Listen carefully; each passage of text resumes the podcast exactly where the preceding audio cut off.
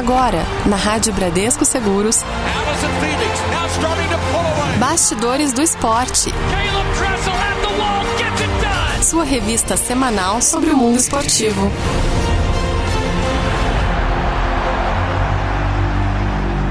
Tá no ar mais uma edição do Bastidores do Esporte. Aqui você já sabe, onde você fica por dentro de tudo o que acontece dentro e fora dos campos, pistas, piscinas e ginásios espalhados pelo mundo. Todo mundo com saudade das competições esportivas e vendo o futebol voltando na semana passada na Coreia do Sul. No próximo fim de semana é a vez da volta aos gramados na Alemanha. E muita gente se pergunta, e aqui no Brasil? Segundo um estudo do Instituto de Pesquisa e Inteligência Esportiva da Universidade Federal do Paraná, a presença do público em eventos esportivos no Brasil só poderá acontecer depois da criação de uma nova vacina, né? para o novo coronavírus, o Covid-19. E hoje a gente convidou um entrevistado que vai poder nos falar sobre como os atletas têm sido tratados nesse período pelos clubes, um período de incertezas. Né? O Guilherme Martorelli, ele que é advogado do Sindicato dos Atletas Profissionais do Estado de São Paulo. Doutor Guilherme, seja bem-vindo ao Bastidores do Esporte da Rádio Bradesco Seguros. Muito obrigado, muito obrigado pelo convite falar que não só como todo sindicato está sempre à disposição quando vocês precisarem. Vamos lá então. Para começar, Guilherme, eu queria que você falasse um pouco é, como né, o esporte que move multidões no Brasil é o futebol.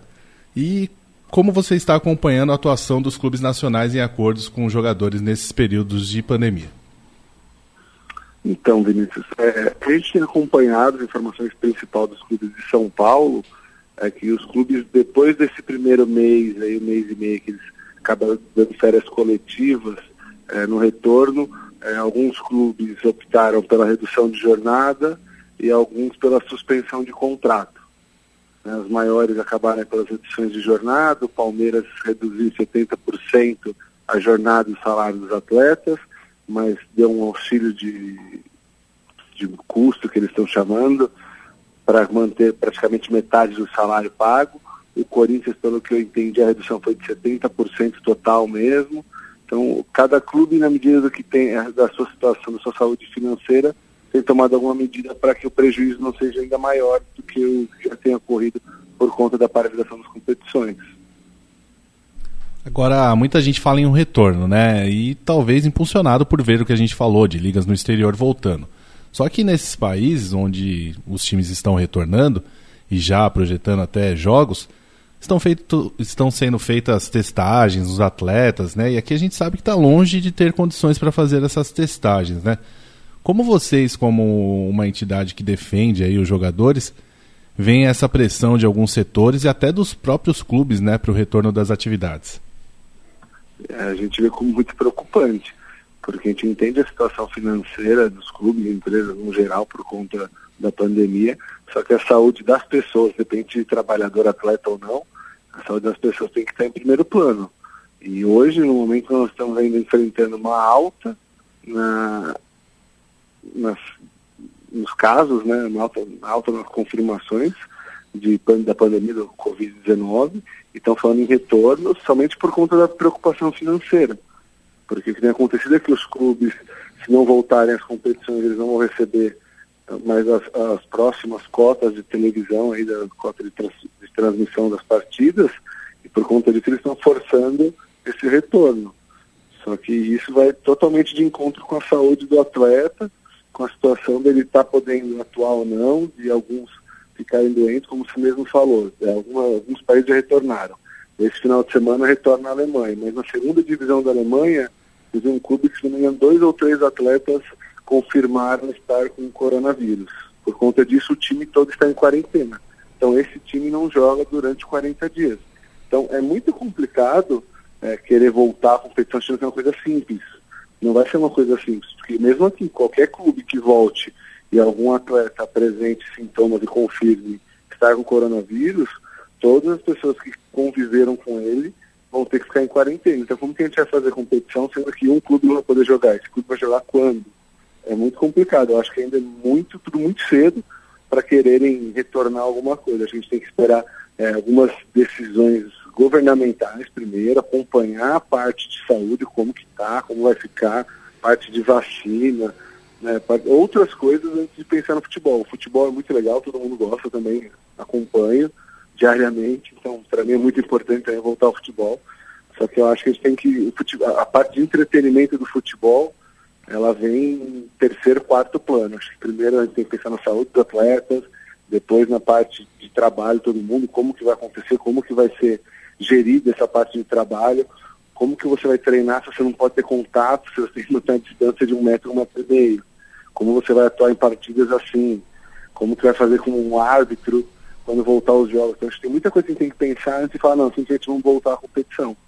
É, e, tem que pensar também num protocolo de como isso vai acontecer, né? Porque a gente viu a volta na Coreia e até acompanhando como foi lá, tudo, né? É, garrafinha de água tem que ser individual, é, comemoração, você vê que os jogadores ficam naquela de, né, tá acostumado a comemorar, um abraçar o outro e tudo mais, já fica um pouco diferente. Tem que pensar em todo um protocolo, e a gente está falando de Coreia, a gente está falando de Alemanha, lugares onde existe uma disciplina muito maior do que aqui no Brasil, né?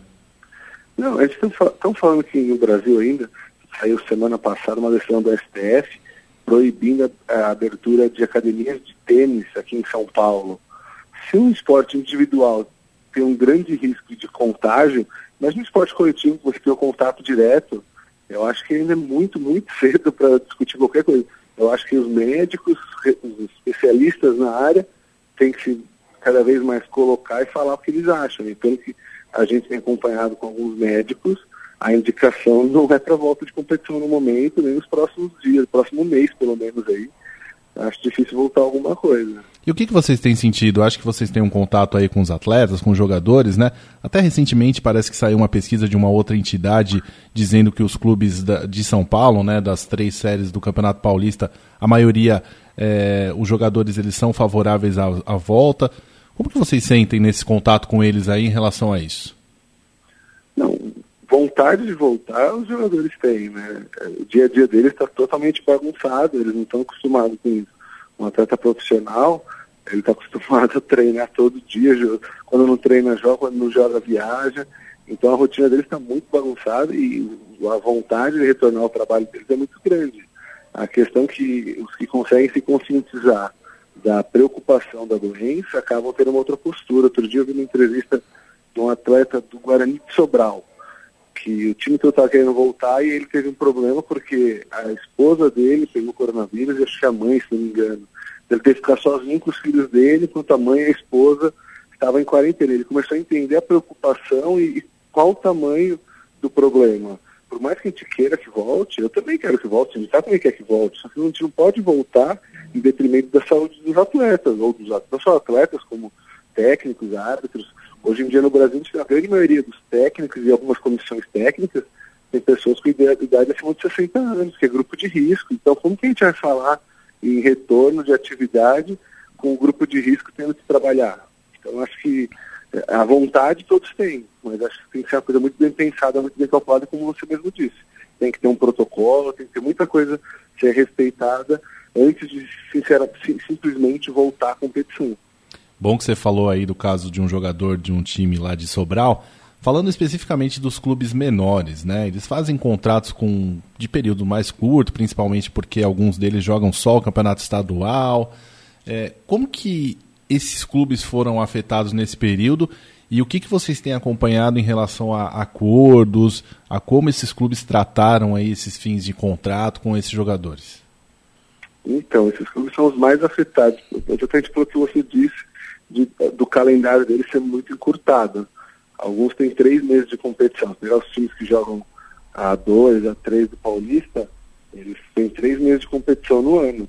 Então, ele não consegue fazer um contrato mais que três meses. Então, com, por conta disso, ele acaba tendo um contrato de três meses, acabou o contrato, acabou. E aí, esses clubes que a gente tem acompanhado não tiveram o que fazer, simplesmente deixaram o contrato encerrar e ficou por isso mesmo. E agora, quando da volta da competição, que eles vão ver da possibilidade de ter, de jogar, de fazer um novo contrato, desculpa, ou não. Porque se, como você vai. A gente até conversou com alguns clubes de fazer um aditamento de contrato, que também te enfrenta um problema, porque na lei, o tempo mínimo de contrato de um atleta profissional seria 90 dias, são três meses, então os clubes teriam que renovar por três meses no mínimo. Então a gente estava tentando a possibilidade de fazer uma negociação coletiva para permitir um acordo, um, uma renovação um período menor. Problema é que a gente não tem nem, é, não tem nem ideia de quando volta a competição, como que o clube já não está conseguindo pagar o, salário, o, último salário porque não entrou a cota de transmissão do último mês da, do Campeonato Paulista, vou colocar que é o que a gente tem mais contato. Se ele não conseguir pagar o último mês, como que ele ia renovar por mais três meses, ele ia pagar como esse contrato? A gente chegou a, a dar a possibilidade dos clubes de, na negociação coletiva, a gente fazer uma suspensão de contrato para no final do contrato, esse tempo suspenso, ele valer no final do contrato. Mas, infelizmente, é, o jurídico dos clubes não entendeu válido para os clubes e acabou por não ter nada. Então, os clubes acabaram os contratos, atletas estão com os contratos encerrados e agora temos que ver quando que volta a competição para ver o que, que os clubes vão querer fazer se vão recontratar esses atletas, se vão dar preferência para outros atletas. Os atletas que se destacaram no estadual já foram para outros clubes, então provavelmente esses não devem voltar mesmo, porque estão com novos contratos, em clubes com uma situação melhor, né, tanto de visibilidade quanto financeira, então está bem complicado para a gente saber o que vai acontecer nos próximos meses no futebol no Brasil. Agora, doutor Guilherme, vocês protegem aí os jogadores e se fala até em uma diminuição em relação a, ao tempo de descanso, né, entre uma partida e outra e tudo mais. Como é que vocês veem essa situação? Você acha que isso realmente vai ter uma pressão para que, porque assim o calendário ele ficou achatado. Quando voltar, por exemplo, não não querem terminar com os campeonatos estaduais e aí tem um monte de competição ainda para se disputar num período curto de, de tempo. Isso é uma coisa também que preocupa vocês em relação ao tempo de descanso dos jogadores? Preocupa, mas juridicamente está muito bem calçado isso. Explico que essa, esse respeito que tem que ter 66 horas entre uma partida e outra não é por clube, é por atleta. E isso se deu por conta de um processo da FENAPAF junto com o Sindicato de São Paulo, quando a FENAPAF era presidida pelo presidente do Sindicato de São Paulo. Então isso é um acordo trabalhista, isso é um acordo processual, não é uma coisa simples de ser quebrado. Simplesmente é não. Não vamos mais respeitar e fica por isso mesmo tem multas e tem bastante coisa bem complicado. É, a questão do intervalo, eu, quando me perguntaram, já alguns clubes me procuraram para perguntar, tirar dúvida, é, a questão não sou eu que tenho que falar, são os médicos. Esse, essa determinação de 66 horas de descanso entre uma partida e outra não foi dada por advogado nem por juiz, foi pelos médicos, né, fisiologistas, cardiologistas, que são pessoas que acompanham os atletas e viram que era no mínimo esse intervalo entre partidas para que o atleta não venha a ter uma comorbidade, nada muito sério na parte de saúde. Então, essa parte eu acho que é muito preocupante, mas a gente teria que conversar com os médicos sobre a possibilidade de diminuição. Eu, sinceramente, pelo que eu estudei na época desse processo que a gente fez, que eu estava acompanhando diretamente, não consegui ver a possibilidade de diminuição entre partidas. Bom, vamos sair um pouco do tema da, da pandemia, falar de um tema aí que tem sido bem polêmico, né? Em relação a jogadores que entraram na justiça com outros clubes, caso do Paulo André, né, do Maicon, que hoje está no Grêmio e acionou o São Paulo, em relação a ações de trabalhos aos domingos e feriados. O torcedor ele não entende muito bem isso, porque ele fala, pô, o jogador ele ganha bicho por, por resultado, eu não ganho quando eu faço o meu trabalho bem feito, isso é a visão do torcedor, né? Queria que você falasse um pouco disso. Parece que o Paulo André é, até teve uma nota aí dizendo que não foi em relação a isso. Isso realmente é um processo que os jogadores eles podem entrar em relação a isso? Ou foi uma coisa que foi criada em relação a isso e não é bem isso que está acontecendo? Os atletas podem, na minha opinião, devem entrar. Porque as pessoas às vezes é, não entendem, mas o atleta é um trabalhador normal. Então as regras da CLT se aplicam ao atleta, assim como qualquer outro trabalhador. Essa parte de prêmio, de bicho, o que as pessoas têm que entender é que as pessoas, os trabalhadores, eles recebem ou pelo trabalho desempenhado ou pelo que eles vêm a, a dar de resultado para uma empresa. O Neymar não ganha um milhão de euros, sei lá quanto ele está sendo hoje, simplesmente porque acham ele legal. É porque o PSG ganha muito mais dinheiro em cima dele. E é isso que acontece no meio do futebol os atletas ganham muito dinheiro, porque os clubes ganham muito dinheiro em cima dos atletas. É, o, o, ano passado aí estava falando que a folha do Flamengo era coisa de 15 a 20 milhões por mês, e o Flamengo faturou um bilhão no ano. Então, se você for parar a pensar que o Flamengo faturou um bilhão por conta do futebol, você pagar 20 milhões por mês não é, não é muito, é pouco. Né? Então, a conta que tem que ser feita por conta de salário é essa. Quanto que esse atleta rentabiliza para a empresa, para o clube. Do momento que ele rentabiliza lá em cima para o clube, ele tem total direito de receber um valor salário alto. Isso não faz com que ele perca direito de ter receber, de receber hora extra ou, ou tra, o trabalho de domingo, né? O DSS, que é o semanal remunerado, que depois é indenizado não porque ele trabalha de domingo, mas porque depois o clube não dá o descanso de um dia para o atleta. Não é que é uma coisa absurda. É o descanso de um dia por semana. Todo trabalhador normal descansa um dia na semana, ou normalmente de domingo, ou às vezes de sábado, ou os que trabalham no final de semana trabalham, descansam na segunda. O atleta, ele joga no domingo e segunda-feira ele treina. Terça-feira ele treina, quarta-feira ele viaja para ter outro jogo, e na quinta-feira ele treina, sexta-feira ele treina, sábado ele joga de novo. Então, isso tudo faz com que o atleta tenha uma vida útil de trabalho de 10 anos. Então, é, tudo isso tem que estar tá no meio da discussão de falar, nossa, mas o atleta não tem direito a isso, não tem direito a tudo, inclusive por conta dessa parte de saúde dele, de ele só conseguir trabalhar por 10 anos como atleta profissional, e a grande maioria 10 anos isso é o tempo máximo, vai. alguns chegam aqui, caso Zé Roberto, que é um caso acho que único no mundo, mas a grande maioria trabalha 7, 8 anos, na parte, no nível máximo do, da atuação dele como profissional, são 3, 4 anos, que aí costuma ser dos 26 aos 30 anos. Então, é por isso que ele ganha muito, é porque ele trabalha pouco tempo, ele tem pouco tempo de, de ativo mesmo como profissional, é como no máximo da carreira dele, mas independente disso, ele tem direito ao DSR, horas extras, adicional noturno, tem direito a tudo isso. O que deve ser feito, o que pode ser feito, é os clubes começarem a pensar um pouco fora da caixa e colocar tudo isso para ser pago no contrato. Porque o problema do clube não é pagar. O clube tem dinheiro para pagar. Né? Convenhamos que é isso. Os clubes estão faturando aí 500 milhões, 400 milhões, os que faturam um pouco no país da Série A, pelo menos. Faturam cento e poucos milhões. Estava vendo que o time que menos fatura na Série A fatura 120 milhões no ano. Isso não é pouco dinheiro, é muito dinheiro, ainda mais para uma realidade do Brasil.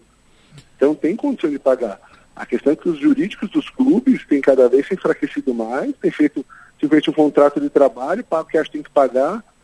Saiu uma matéria do Corinthians, anteontem, se não me engano, que o Corinthians deve, entre N, é, de INSS e IR, são descontados dos trabalhadores, 110 milhões. Então, o problema dos clubes não é ter que pagar hora extra adicional no plano. O problema dos clubes é a gestão que está sendo feita cada vez pior. Principalmente a parte financeira. Você acha que isso então, de repente, vai pôr luz em algo para que as coisas se organizem? Talvez não seja. Porque aí já, já saiu coisas, ah, o Corinthians não joga mais de domingo, não joga mais de à noite e é, tudo mais. O Corinthians nem tem essa possibilidade, né, Vinícius? É, então. Se a gente pensar que o Corinthians está inscrito na competição e quando ele se inscreveu, ele aceitou as regras da competição, o Corinthians pode espernear se quiser. Sim. O Corinthians tem que jogar e acabou. Se ele não jogar, ele vai dar abandono de competição né, abandono de campeonato, ele vai ter que arcar com as consequências dos atos deles, que sinceramente acho impossível que façam isso. A questão é que querem espernear para uma situação que não vai mudar. O atleta está na frente dele, é um trabalhador normal. Eu, o que eu penso, sinceramente, que o mais fácil é os jurídicos pararem para pensar um pouco. Se o atleta tem direito adicional noturno, hora extra, a indenização por não ter o descanso remunerado, o dia de descanso remunerado, né?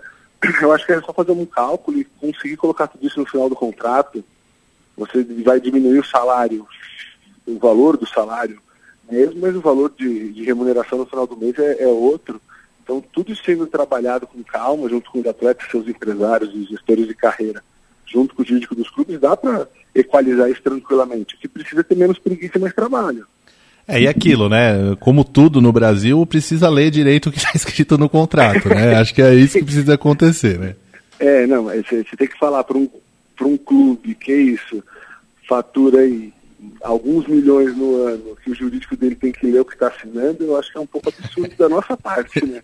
mas, mas pelo jeito é o que acontece, né? Porque... É, com certeza. Eu acho que nem seria falta de entendimento, é, é falta de responsabilidade mesmo porque o clube é isso. O, Corinthians, o São Paulo, aí tiveram um déficit do ano passado para cá que saíram os balanços agora, porque a gente tem bastante informação de número.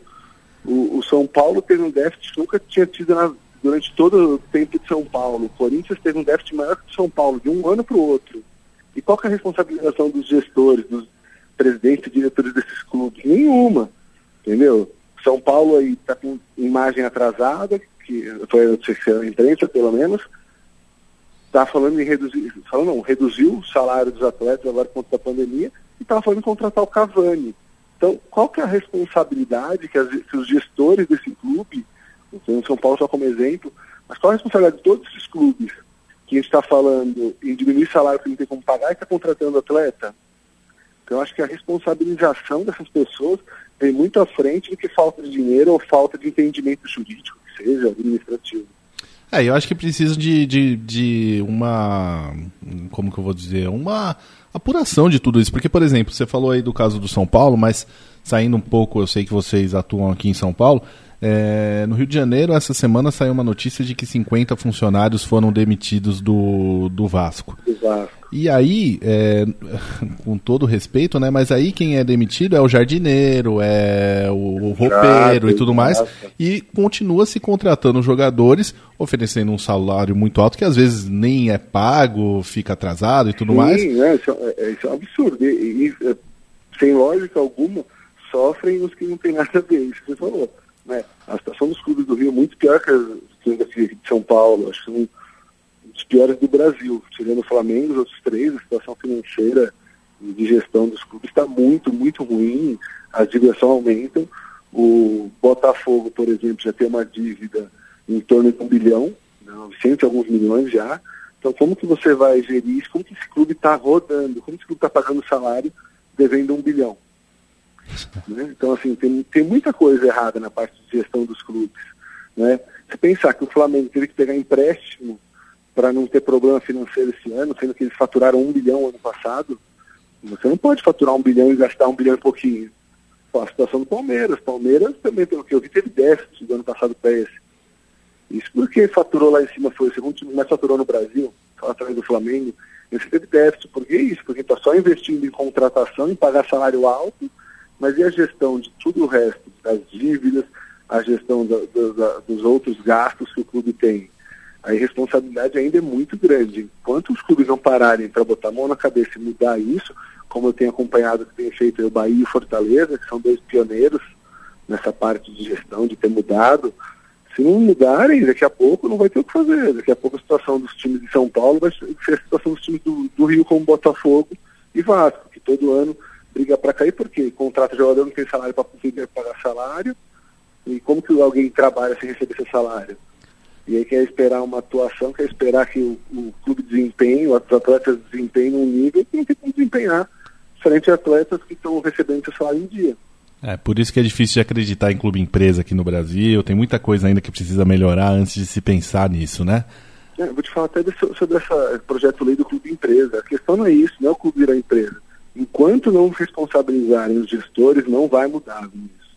Porque você falar, não, vai ser um clube empresa, só que ninguém é responsável se a empresa der um déficit, qual, quem vai, o que, que vai mudar? Você vai mudar, falar que em vez de nome dela ser empresa, em vez de ser associação, é empresa. Só que não, ela não vai gerir, pelo que está no projeto lei, pelo menos, né, o clube não vai ser gerido como uma empresa. Várias regras de empresa, que é o que endurece, faz com que a empresa tenha uma responsabilização muito maior e as, os gestores é, tenham uma responsabilização muito maior e muito mais preocupados, fiquem muito mais preocupados com toda a parte de entra e sai de dinheiro, de rentabilização de gastos, tudo isso está sendo tirado do clube empresa. Então, assim, ele só vai mudar o nome. Pelo projeto de lei que está hoje para ser votado, ele só vai ser mudado de associação para empresa.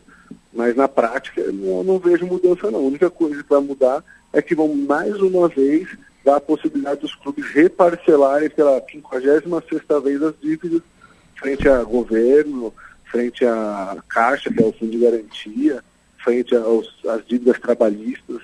Isso não, não, é isso que vai resolver o problema dos clubes, é responsabilização, conscientização e um pouquinho de mão na massa. Bom, vamos, vamos parar de futebol, falar de futebol, senão eu vou ter que ter um programa aqui de, de cinco horas, que a gente acaba se empolgando, a gente gosta muito de futebol. E aqui no é. Bastidores do Esporte, doutor Guilherme, a gente fala muito de esportes olímpicos, né? É, é, parece que o, o, Pinheiro já tinha um, um, projeto de demitir. O Pinheiros, que é, é, pioneiro, né, trabalha muito com atletas olímpicos, é hoje acho que o clube mais forte no Brasil quando se fala de esportes olímpicos. Né? E parece que já tinha um projeto de demitir muitos atletas e tudo mais, e agora com isso da pandemia, realmente isso acabou acontecendo. Queria saber como que vocês acompanham essas outras modalidades, modalidades olímpicas, e o que, que vocês têm percebido, porque a gente teve o adiamento dos Jogos Olímpicos, os atletas eles precisam, é, quando isso der uma melhorada, treinarem, precisam dessas instalações desses clubes e tudo mais. E como que você tem visto a atuação desses clubes mais voltados para os esportes olímpicos nesse momento? Então, o nosso sindicato é sindicato de atletas no geral, então ele atende todas as modalidades, independente de, de só futebol, então a gente atende atleta de vôlei, basquete, de automobilismo, a gente atendeu muita gente. Acaba que por conta do, do que gera o futebol no país, ele acaba sendo uma prioridade, não uma prioridade, mas uma busca muito maior do que outras modalidades.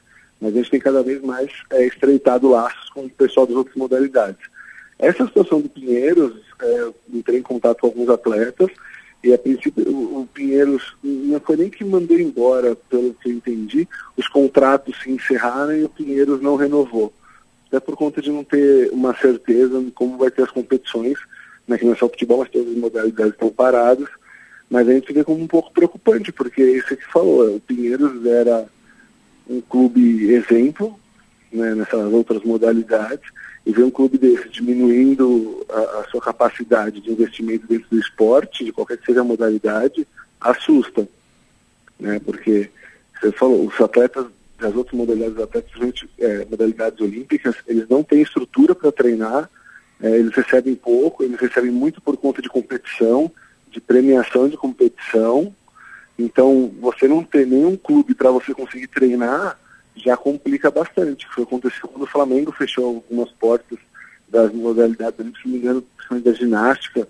Né, o pessoal não tinha nem onde treinar, quanto mais conseguir se manter, né, conseguir é, reter, é, rentabilizar fora de salário, né, porque é competição, só quando você ganha, é, parte de é, patrocínio, é só quando você está ganhando que você consegue os patrocínios melhores. Então tudo isso é muito complicado, mas a gente tem acompanhado e tentado dar uma, um suporte para os atletas aí, tanto de vôlei quanto de basquete, a gente conseguiu ter mais proximidade, para ver exatamente o que acontecer. Porque, se não me engano, o Pinheiro não era todo mundo registrado como, como CLT, os atletas. Então a gente precisa ver até como que foi dado, assim, se eles não são nem CLT, você falar em demissão já é meio estranho, porque se é um contrato de prestação de serviço que não foi dado continuidade, você precisa ver se os atletas receberam alguma coisa, alguma indenização por conta disso ou não, se eles tinham um contrato e foi mandado embora mesmo, foi rescindido o contrato, né, independente se é prestação de serviço ou como que, é, que eles tenham colocado, precisa ver é, se esse contrato tinha cláusula de rescisão, se os atletas de alguma maneira receberam um valor a mais para que pudessem se restabelecer enquanto não arrumassem outro clube. Tem muita coisa que a gente precisa estudar caso a caso para ver como que o atleta pode sair menos prejudicado possível. É uma pena, né? Porque como a gente disse, a gente falou muito aqui de, de futebol, né? Agora, nesses esportes aí, muita gente não faz ideia do quão difícil é a vida de um atleta olímpico aqui no Brasil. E como a gente disse, o Pinheiros, que é um dos, dos clubes aí que é exemplo nessa, nessa linha, é, acaba, nesse momento, é, acabando, como você disse, né? Não, não renova contratos, mas a gente tem uma competição muito importante que são os Jogos Olímpicos que estão marcados pelo menos para o ano que vem e a gente espera que esses atletas consigam achar lugar para treinar, consigam ter o seu ganha-pão também, porque os caras precisam é, receber, porque eles vivem de esporte. Muita gente não imagina, às vezes olha o atleta simplesmente, ah, torce e tudo mais, mas não imagina que o que paga as contas dele é atuar no esporte, né? É, não só isso, né? O pessoal acaba não tendo ideia do que é o futebol, que é o, o esporte que tem mais de 90% do valor é, empenhado no esporte já não tem ideia do que é a vida do atleta profissional fora os times grandes do país. Isso estou falando em pegar uns quatro, cinco times aí. Porque tem, a grande maioria dos atletas, dependendo da modalidade, estão ali para ganhar 3, 2, 3, 4 mil reais por mês. E se ele se machuca, o clube para de pagar o salário, dependendo da modalidade. Às vezes, quando consegue muito, se afasta para o INSS, para não ficar sem receber nada, e às vezes fica seis meses parado se recuperando para depois voltar e não saber nem como vai voltar, porque a condição do atleta que tem uma lesão grave, é, nem sempre ele volta, quer dizer, quase nunca ele volta 100%, né? Então, é, a vida de atleta, no geral, é muito complicada. As pessoas não têm ideia do que é a vida de um atleta, quanto ele sofre e qual é o risco que ele está sempre. Né? A gente acompanha é, vários atletas aí que, por época de categoria de base ou de mais jovem, tem uma possibilidade de vir a ser um craque, alguém diferenciado no esporte, e por conta de uma lesão tem que parar toda a carreira e toda a possibilidade que tudo que ele é, investiu na, na, na, vida dele nos últimos 10 anos acabam se encerrando por conta de uma lesão, por conta de uma jogada, conta de um movimento errado. É muito complicado a vida do atleta. Bom, doutor Guilherme, muito obrigado pela participação. Muito legal esse bate-papo. Tenho certeza que vou te procurar mais vezes aí, porque foi muito esclarecedor. Tenho certeza que o ouvinte aqui da Rádio Bradesco Seguros gostou desse bate-papo. O doutor Guilherme, que é advogado do Sindicato dos Atletas Profissionais do Estado de São Paulo e falou aqui no Bastidores do Esporte. Muito obrigado. Obrigado, eu. Grande abraço para todos. Fico aguardando nossos contatos. Tudo de bom. Valeu, muito obrigado. Então, Bastidores do Esporte vai ficando por aqui. Se você gostou dessa edição Mande aqui pra gente no ouvinte, arroba radiobradescoseguros.com.br o que, que você achou dessa edição e a gente volta na próxima semana. Vinícius Ramalho para a Rádio Bradesco Seguros, com você sempre. Você ouviu na Rádio Bradesco Seguros. Bastidores do Esporte.